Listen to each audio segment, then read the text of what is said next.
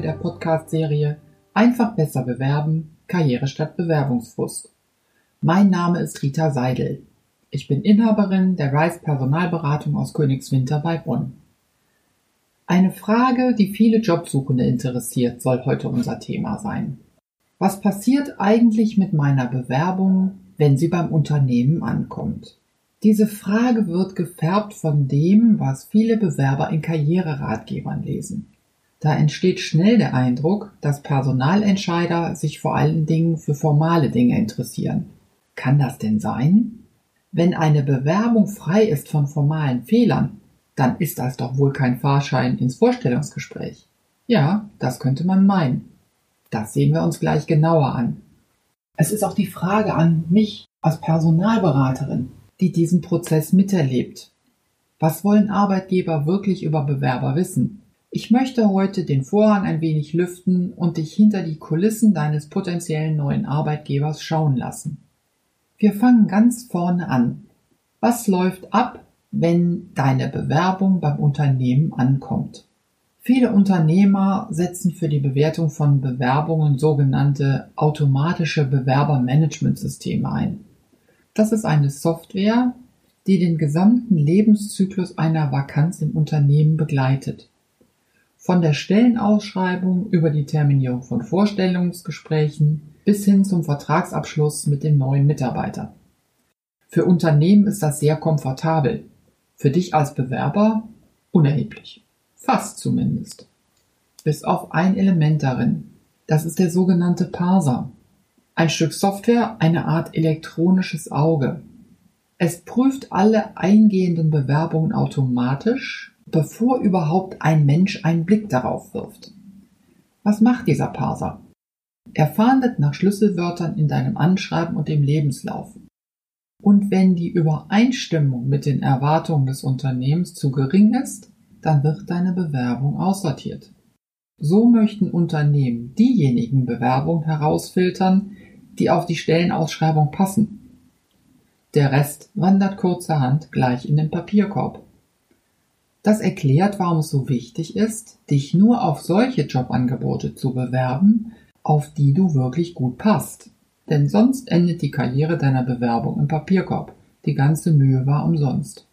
Mit Schlüsselwörtern meine ich all die Begriffe aus der Stellenanzeige, die die Anforderungen und die Aufgabe beschreiben. Das heißt, das sind Begriffe, die du kennst. Wann musst du damit rechnen, dass deine Bewerbung gleich hinter der Eingangstür die Sichtung durch einen Parser droht? Als Daumenregel kann ich dir sagen, wenn du dich über das Karriereportal auf der Homepage eines Unternehmens bewirbst, dann ist der Parser das nächste Element. Wenn du dich per E-Mail bewirbst oder vielleicht sogar mit der Papierpost einen Brief schickst, dann werden diese Dokumente ebenfalls durch den Parser geschickt. Bei großen Unternehmen ist das häufig, bei Konzernen sehr wahrscheinlich. Bei kleinen Unternehmen sind diese automatischen Bewerbermanagementsysteme eher selten anzutreffen. So, deine Bewerbung hat jetzt also die Hürde des Parsers überstanden und ist noch im Rennen. Jetzt kommt die Personalabteilung ins Spiel. Sie ist Dienstleister der Fachabteilung und die Fachabteilung hat die Neubesetzung der Position bei der Personalabteilung beauftragt. Jetzt wickelt also die Personalabteilung die Suche und Einstellung neuer Mitarbeiter ab und entlastet dadurch die Fachabteilung, damit sich die Fachabteilung um das eigentliche Geschäft kümmern kann. Die Personalabteilung ist also verantwortlich dafür, dass Bewerbungen reinkommen und die passenden leitet sie an die Fachabteilung weiter. Hier haben wir also die zweite Hürde, die deine Bewerbung nehmen muss. In Karriereratgebern wird viel darüber geschrieben, worauf Unternehmen schauen bei diesen eingehenden Bewerbungen. Oder anders gesagt, worauf müssen Bewerber achten, damit ihre Bewerbung eine Chance hat. Das sind sehr formale Dinge. Zum Beispiel die korrekte Schreibweise von Firmenname und Name des Ansprechpartners, die genaue Bezeichnung des Jobtitels, Rechtschreib- und Grammatikfehler sollen natürlich nicht vorhanden sein. Und insgesamt gibt es für die Optik eine Art künstlerische Note, einen Gesamteindruck.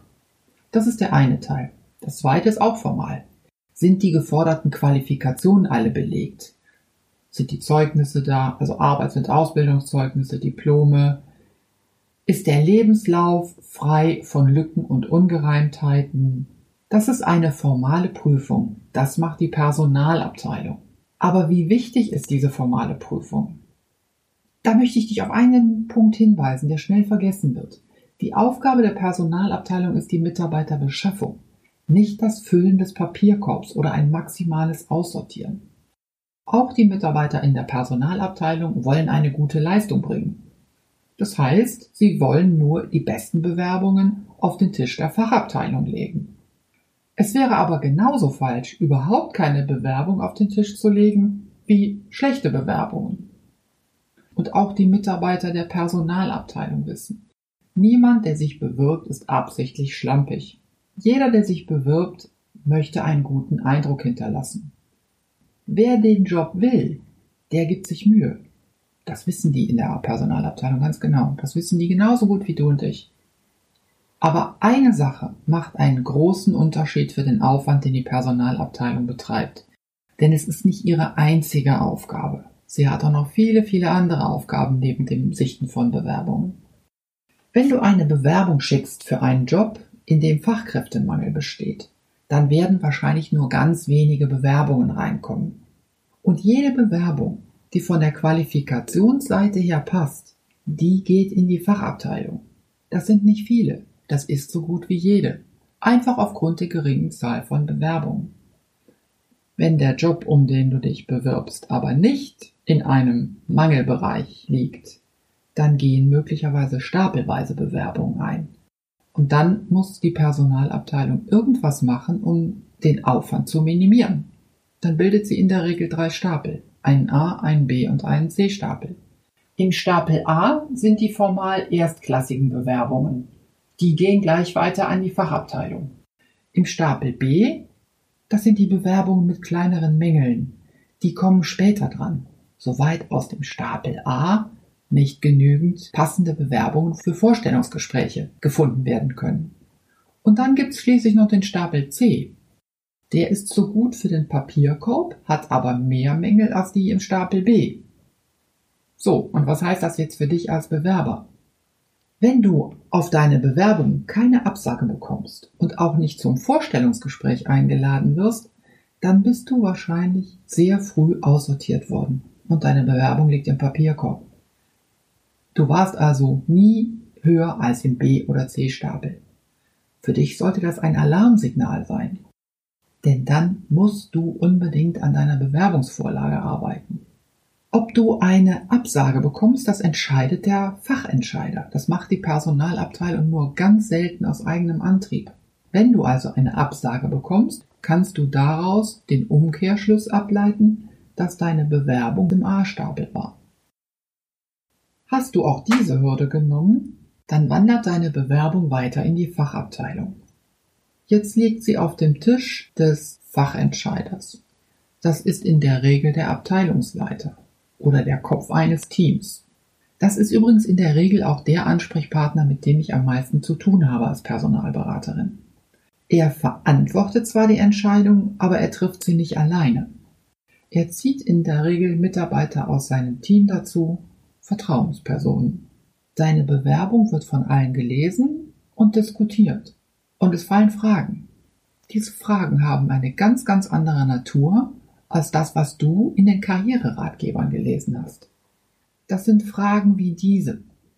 Passt dieser Bewerber ins Team? Passen heißt nicht nur, ist er genauso wie die Leute, die wir schon haben. Das kommt darauf an, ob das Team eine homogene oder eine heterogene Struktur hat.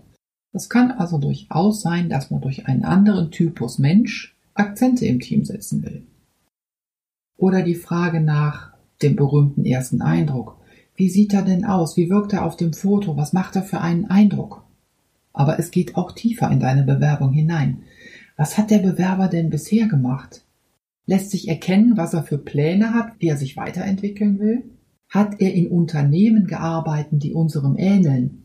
Und dann kommen Detailfragen wie, welche Teamstruktur kennt er? Kennt er Prozesse, wie wir sie im Unternehmen haben? Dann geht es natürlich um die persönlichen Skills, die Skills, die die fachlichen Dinge überschreiten. Lässt sich erkennen, ob er selbstständig arbeiten kann? Kann er sich selbst organisieren? Was lässt sich an Motivation erkennen? Du siehst, da steckt ganz viel Neugier auf den Menschen dahinter. Die Runde der Fachentscheider möchte wissen, ob dieser mögliche neue Kollege mit Ihnen wohl an einem Strang ziehen kann. Es geht der Fachabteilung also nicht nur darum herauszufinden, ob du als Kandidat die fachlichen Voraussetzungen mitbringst. Das ist nur ein Teil. Es geht darum, ob du mit deinen Ecken und Kanten das Puzzlestück bist, das die Lücke im Team ausreichend passgenau füllen kannst. Und das meint dich als ganzen Menschen. Ja, und wenn du jetzt noch ein Schrittchen weiter kommst, dann ist das deine Einladung zum Vorstellungsgespräch. Wenn du die Einladung zum Vorstellungsgespräch bekommst, dann kannst du sicher sein, dass deine Bewerbung intensiv gelesen und diskutiert worden ist. Eine ganze Reihe von Mitarbeitern deines möglichen neuen Arbeitgebers haben sich intensiv mit deiner Bewerbung auseinandergesetzt, um ein möglichst facettenreiches und vollständiges Bild von dir zu gewinnen. Für dich heißt das, zeig dich als Mensch, auch in der Bewerbung. Menschen stellen Menschen ein, keine Roboter und auch keine Fachbücher, davon haben sie schon genug. Je mehr du als Mensch rüberkommst, umso höher ist die Chance, dass du überzeugen kannst. Ja, und jetzt Hand aufs Herz. Ein vollständiges Bild von dir. Kann deine Bewerbung das bieten? Stell dich selbst ruhig mutig dar. Zeig, wer du bist. Deine Bewerbung ist dein Date mit deinem möglichen nächsten Arbeitgeber und mit deinen nächsten Kollegen. Bewerbung ist nichts anderes als Werbung in eigener Sache. Und denk immer daran, auf der anderen Seite sitzt auch ein Mensch. Vielleicht ist er dir ja sogar sehr ähnlich. So viel für heute. Ich hoffe, ich konnte ein wenig Licht ins Dunkle des Entscheidungsprozesses werfen. Wenn du Fragen dazu hast, dann schreib mich doch einfach an entweder über meine E-Mail-Adresse nachgefragt at jobsuche.rocks oder indem du das Kontaktformular auf meiner Homepage nutzt rise-personalberatung.com. Vielen Dank für dein Interesse und bis zum nächsten Mal. Für heute sage ich Tschüss, deine Rita Weidel.